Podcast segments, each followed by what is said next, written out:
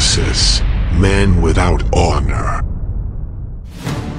Streit gibt es in den besten Familien, Meinungsverschiedenheiten, künstlerische Differenzen gibt es in den besten Redaktionen. Und wer aufmerksam unseren Podcast verfolgt, der hat schon mal diese kleinen Sticheleien einzelner Mitglieder von uns gegeneinander und gegen besondere Filme gemerkt, weil der David Expendables 2 durchaus als einen guten Film betrachtet, erachtet und das auch schon in verschiedenen anderen Zusammenhängen gesagt hat und Benedikt bisher immer dort gegen argumentiert hat und den weniger gut erachtet. Und deswegen haben wir uns gedacht, wir machen heute mal ein kleines, unser erstes Versus, wo beide jetzt mal so etwas argumentieren können, warum sie dieser Ansicht sind.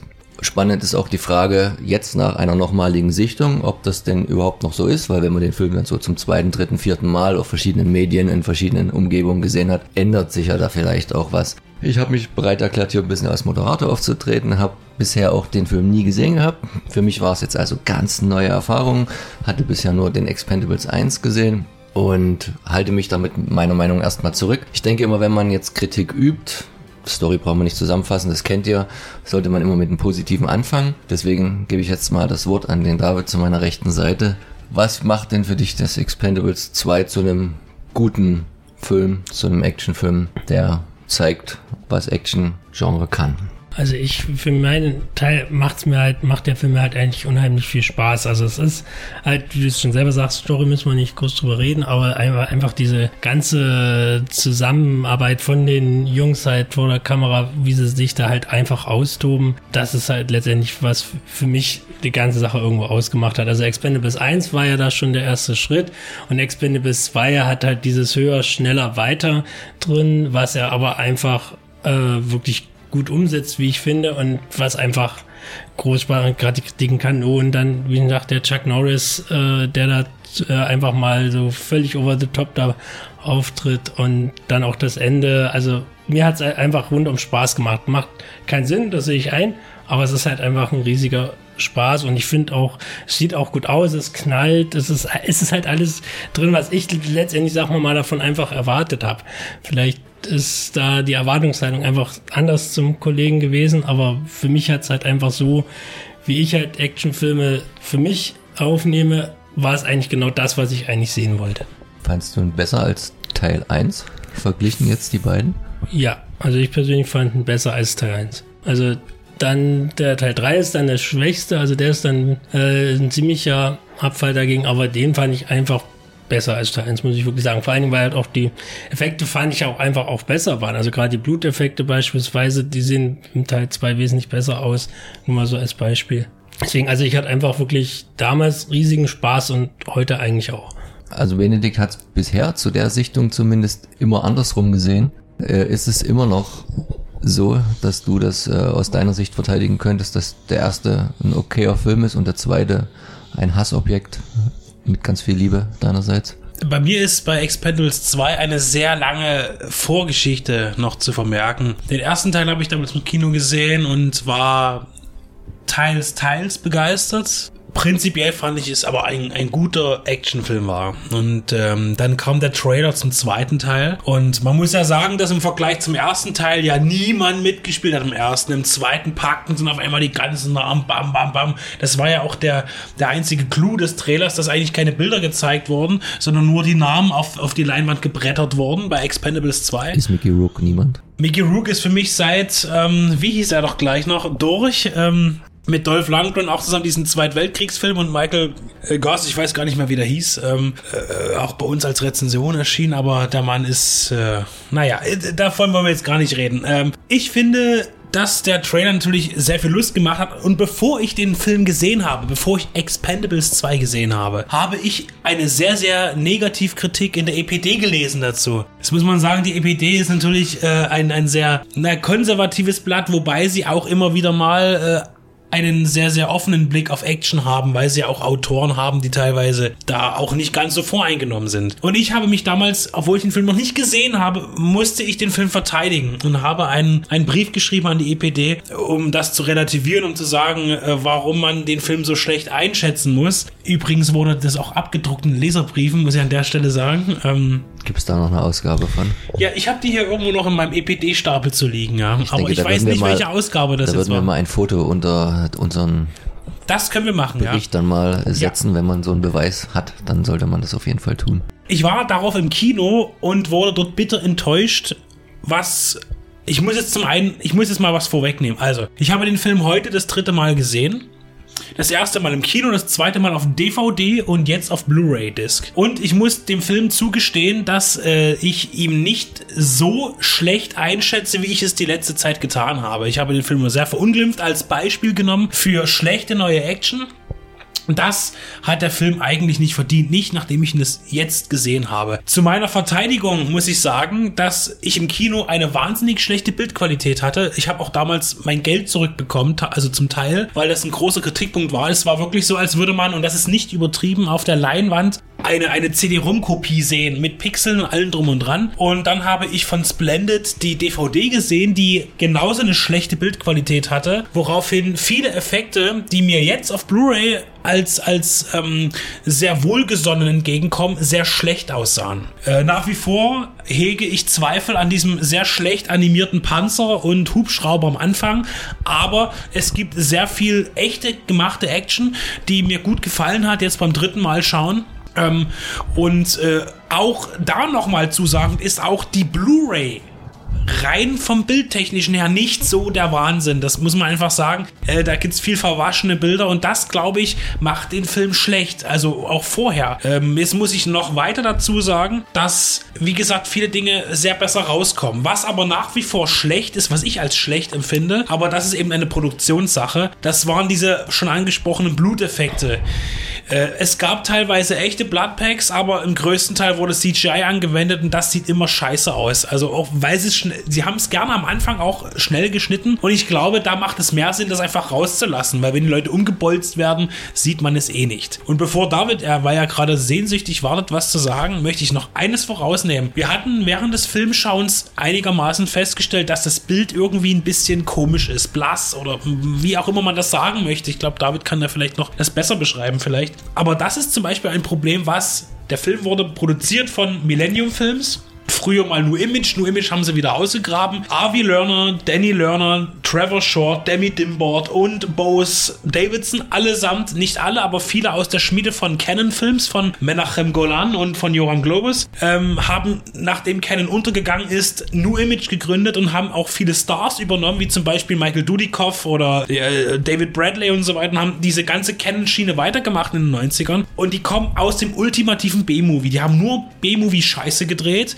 großartige Sachen dabei, aber wirklich größtenteils Mist, muss man sagen. Und die haben sich immer mehr gebessert, die haben auch gute Dramen tatsächlich, äh, immer wieder Trust mit, mit Clive Owen kann ich empfehlen, ein Ver Vergewaltigungsdrama, was sie auch produziert haben, was aber auch so ein Kacklook hat. Das ist halt ist ein, optisch jetzt ein Problem. Und die sich aber in das Multimillionen-Dollar-Business rein, reingefummelt haben durch die ganzen B-Movies, mit dem die irgendwo mal Geld verdient haben.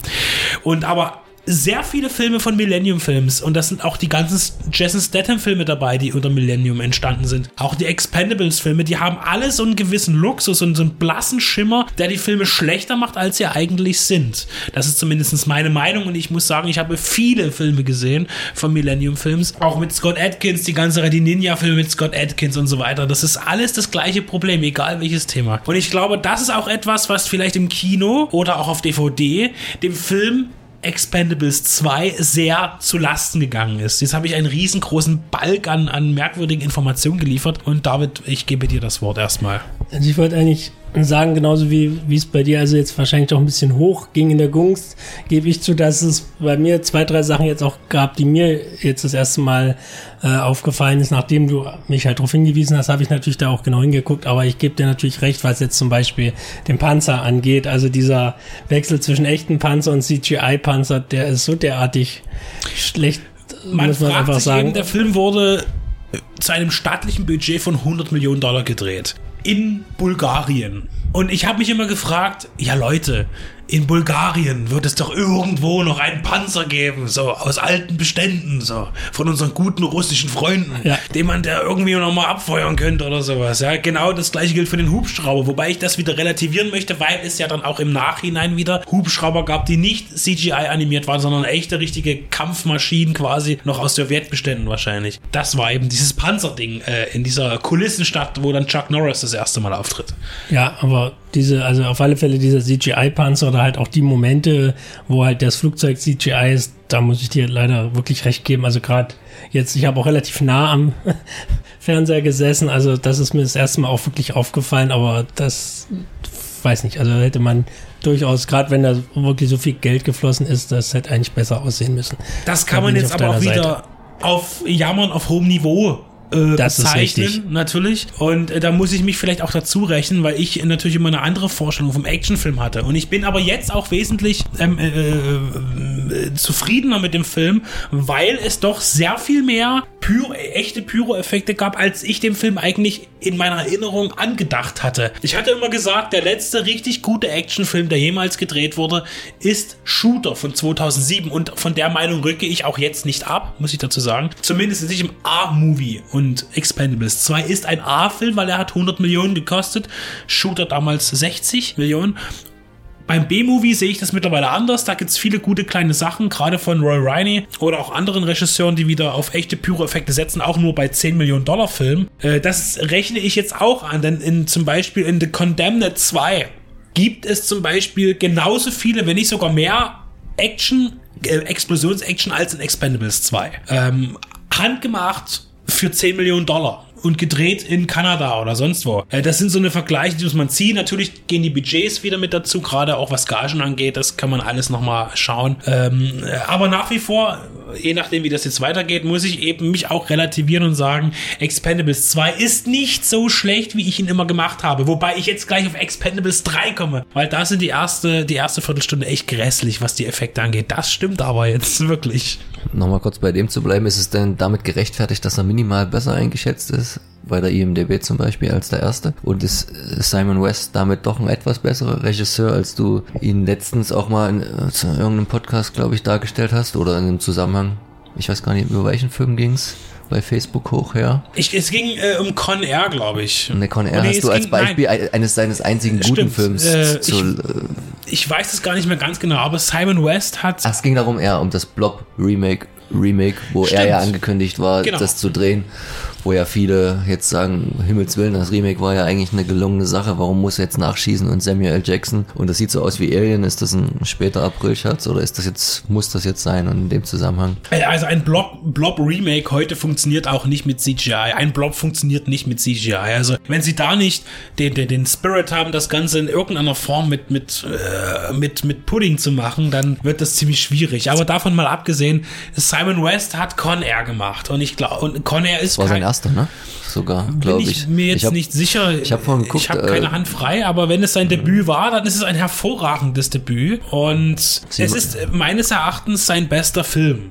Definitiv. Ich meine, da hat auch viel die Produktion mit zu tun, mit äh, Jerry Bruckheimer, Don Simpson und so weiter, die ja diesen Stil geprägt haben von diesen Sonnenuntergangsfilmen, ja. Ähm, aber was hat denn Simon West denn noch gemacht? Das wurde ja noch immer schlimmer. Dann kam irgendwann noch äh, Tomb Raider dazu. Ich glaube, ich bin mir jetzt gar, gar nicht sicher. Wir, wir schauen gerade mal, ob es der Raider auf alle erste oder zweite Teil war.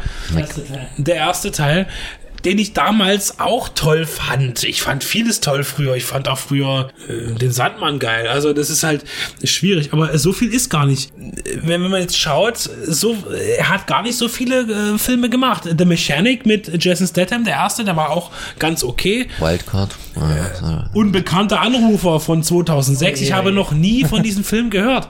David, kennst du den Film oder Ja, was? ich kenne ihn und er ist nicht gut. Um mit, mit Katie. Kathy, Katie Cassidy, die man kennt aus Filmen wie, hm, wir schlagen jetzt gar nicht Ich weiter fand nach. ihn, glaube ich, mörderisch langweilig. Also ist jetzt auch es schon ist ja, tatsächlich zehn Jahre sehr her. überschaubar, was Simon West gemacht hat. Stolen, das war da auch ein Film mit, mit Nicolas Cage, glaube ich. Ähm, Und se- sein nächster größter Hit nach Con Air war 99, hat erstmal zwei Jahre Pause gemacht. Ach, der, äh, der, der äh, Wehrlos, genau, die Tochter des Generals mit äh, John Travolta tatsächlich. Und der ist gar nicht so schlecht gewesen, ist aber auch eher ein Drama, ein Justizding so, glaube ich, gewesen. Ähm, aber Simon West ist nach wie vor kein Regisseur mit Reputation, wie ich finde. Spannend, wie dann Stallone gerade auf ihn gekommen ist. Ja? Gibt's da Vermutlich gibt es Geschichten dazu? Ja, vielleicht irgendwelche alten Freundschaften oder sowas. Äh, es kann ja alles möglich sein. Simon West hat auch mal geschauspielert und zwar in The Mechanic als äh, Deans Implated Hedgeman, uncredited. Großartig, wenn man sich mal selber eine coole Rolle gibt. Ich glaube, ich will das gar nicht so sehr auf den Regisseur festmachen, denn der erste Teil wurde von Sylvester Stallone inszeniert und der zweite wurde ja auch von ihm geschrieben, unter anderem als Co-Autor. Und ich glaube, dass egal wer da jetzt Regie führt, das ist wie so ein Steven Spielberg-Ding, wenn der irgendwo produziert, äh, nur und nicht Regie führt, glaube ich, ist da die, der, der, die, die Eingriffsrate vielleicht ziemlich hoch. Ja, das will ich ihm jetzt nicht unterstellen, aber Simon West ist ohnehin kein Regisseur, dem man einen eigenen Stil irgendwie bestätigen könnte. Ja, ich denke, der ist da immer sehr abhängig gewesen von Produzenten und da ja Stallone ja auch immer auch Produzent war in seinen letzten Filmen. Zumindest in denen, wo er sich als Selbstdarsteller quasi inszeniert, weil ich ihm auch nicht anlasten möchte, ähm, würde vielleicht gar nicht so viel zu sagen gehabt haben. Expendables 2 war erfolgreich im Kino. Deswegen gab es auch einen dritten Teil. In den USA hat er sein Budget nicht erreicht. Da ist er bei 85 Millionen Dollar geblieben. Aber das weltweite Einspiel ist ja interessanter und das war nämlich 312 Millionen. Was eigentlich auch gar nicht so viel ist. Äh, obwohl es immerhin das Dreifache ist. Das, das geht noch. Nee, das, das, das zählt schon als Gewinn. 200, also 100 Millionen ungefähr, grob kann man sagen, hat das Ding Gewinn gemacht, äh, Umsatz, was auch immer. Äh, ich kenne mich da gar nicht so gut aus. Äh, insofern war es klar, dass dann ein dritter Teil kam, FSK 12, also in den Kinos sehr, sehr runtergeratet und dann im Heimkino als FSK 18 bei uns in Deutschland schön dann noch die Bluteffekte nach, äh, nachträglich reingefügt. Das ist natürlich ein Riesenkniff, muss man sagen. Ähm, Wobei man da sagen muss, dass er nicht fürs Kino gekürzt, also nicht für Deutschland explizit gekürzt war, sondern er kam in dieser Fassung, also PG-13, äh, auch ins Kino in Amerika und wurde dann halt dort auch hoch, also bei, was halt dann bei uns ab 18 ist, war dann dort Genau. E-rated oder unrated. Das war ein internationales Ding, weil du kannst auch kein, äh, was auch immer, für ein R-Rating oder FSK 18 Film, der 120 Millionen Dollar kostet, das funktioniert einfach nicht. Das, das war klar, aber dass die gleich von 18 auf 12 geht, ist natürlich ein Riesending gewesen, haben sich alle aufgeregt. Also nicht alle, viel, es gab äh, miese Stimmen dazu. Die Zwölfjährigen haben sich vielleicht nicht aufgeregt. Eben, Die die auf keinen. Fall. Und dennoch bleibt es aber, ob nun Blut zu sehen ist oder nicht, der Film ist gewalttätig ohne Ende. Ja, und Vor äh, allen Dingen gewaltverherrlichend, wie die alle drei Ja. sind, weil da nicht wirklich was hinterfragt wird. Und wenn man das als sehr junger Mensch sieht, könnte man immer noch, wie in den 80er Jahren in der guten alten Zeit, einen bisschen falschen Eindruck von Krieg bekommen. Ne? Das, aber wir hatten ja das schon mal besprochen. Welcher Zwölfjährige kennt denn die alten Recken noch, die da zugange sind? Ich meine, im zweiten Teil hat man ja extra für die, für die Zielgruppe den Herrn Hemsworth eingebaut, aber selbst der, also den unprominenteren. den also. unprominenteren, ja. Und Wobei das ja auch nicht stimmt durch die äh, Tribute von Panem Filme quasi. ja. Ja, also Expendables 2 ist ein Actionfilm. Das muss man ihm zugestehen. Äh, er wird nach wie vor nicht zu meinen Favorites gehören, aber man muss einfach zugeben, dass vor allen Dingen szenarisch gerade am Ende am Flughafen. Es ist schon ziemlich abgefahren, was da so losgeht. Äh, an, an Feuerwerk quasi, äh, was abgefeuert wird, an Waffen. Es gibt äh, reichlich Real-Pyro-Action zu sehen und ich schiebe meine, mein, mein negatives Bild beiseite, auch wenn es nicht mein Lieblingsfilm werden wird. Aber die schlechte Behandlung meinerseits hat er dann doch nicht verdient aus den letzten Jahren, die ich ihm angelastet habe. Und entschuldige mich, nicht bei Simon West, aber möglicherweise bei einigen anderen Menschen. Gut, dann müsste man ja fast sagen, wenn das jetzt hier immer noch im Sinne des Verses äh, gesehen wird, dass der David da ein bisschen die Oberhand behält. So zum Abschluss über den dritten haben wir jetzt schon gesprochen. Da kommen ja dann noch Wesley Snipes, Mel Gibson, Antonio Banderas und Harrison Ford als so die, die Gimmicks dazu. Wenn es denn irgendwann einen vierten geben sollte, weiß nicht, ob wir jetzt das wollen oder eher nicht, wahrscheinlich eher nicht, aber wenn, wen wünscht man sich dann noch? Wen hat er bis jetzt äh, vergessen, ausgeklammert an, an Actionhelden, die eigentlich da unbedingt noch reingehören in das Franchise? Naja, Lime Neeson natürlich auf alle Fälle. Also, Also der hat sich jetzt quali qualifiziert quasi mit seinen letzten zehn Jahren, seit seine Frau tot ist und Taken und Ja. was er nicht alles gedreht hat. Wer noch? Na, wir hatten es ja gerade schon kurz im Gespräch gehabt. Äh, Ich hatte mir immer so ein Asylum Expendables gewünscht, wo dann die ganzen anderen coolen Typen mitspielen, die so drei, vier Gehaltsklassen unter denen mit äh, äh, gespielt haben, die halt in Expendables auftreten. Ähm, und da kommt jetzt wieder so diese, dieser Zungenbrecher, äh, Frank Zagarino, Joey Lara, Lorenzo Lamas, David Bradley, Michael Dudikoff, äh, Brian Genesee, Mark Brian, ähm, ja, genau. Brian Genesee, auch ein hervorragender Drehbuchautor. Ich glaube, er hat ein Drehbuch geschrieben, äh, genau wie David Bradley. Ähm, das sind so die Typen, die man nicht kennt, die man eben nur kennt, wenn man zum Beispiel nur Imagefilme guckt aus den 90ern oder Canon-Filme aus den 80ern mit großen Titeln wie Cybercop 1 bis 3, äh, American Fighter oder Ninja, je nachdem, in welchem Land man ist. Äh, oder Blood Warriors, äh, die, die ist endlos lang, äh, die, die Liste. Wings Hauser ist übrigens auch so ein Kandidat, den könnte man auch mal wieder irgendwo ausgraben. Lebt der überhaupt noch? Wo Äh, du, wo du gerade so viel B-Action aufzählst, was erwartet denn unsere treuen Hörer demnächst an Veröffentlichung du meinst, wir unsererseits? machen noch ein bisschen Werbung. Ja, natürlich. Es gibt irgendwelche Idioten in, in, in diesem Deep Red Radio äh, Redaktionskarussell, die gemeint haben, es wäre eine gute Idee, mal eine Sam Furstenberg Retrospektive zu machen. Und äh, dieser Mann hat ja zwischen Canon und New Image einiges an Filmen gemacht, also alles auf B-Movie-Niveau und hat die großen Ninja-Samurai- und Cyborg-Filme unseres, unseres Jahrhunderts und des, des, des Alten auch noch gedreht, obwohl er ist ja eigentlich seit 2000 nicht mehr wirklich präsent. Sam Furstenberg, ein polnischer Regisseur, der demnächst bei uns eine besondere Ehre erhält, und zwar eine eigene Retrospektive von, wenn ich mich jetzt nicht ganz irre, 16 Filmen, die rezensiert wurden insgesamt. Äh, darunter eben Action und ein Tanzfilm. so, also eine interessante Mischung. Und das äh, schließt auch nochmal, da werden sehr viele Namen vorkommen, die eben schon gerade im Prozent Produzentenbereich äh, gefallen sind, werden dort nochmal quasi äh, aufflammen. Genau. Und das erwartet euch zu dem Thema dann noch. Also Expendables gab es eigentlich schon immer, also bloß halt immer nur mit einem Darsteller in verschiedenen Filmen. Genau, und damit wir euch jetzt nicht überstrapazieren wollen, denke ich, war das jetzt eine ganz runde Sache. Mal gucken, welcher Film sich mal wieder anbietet.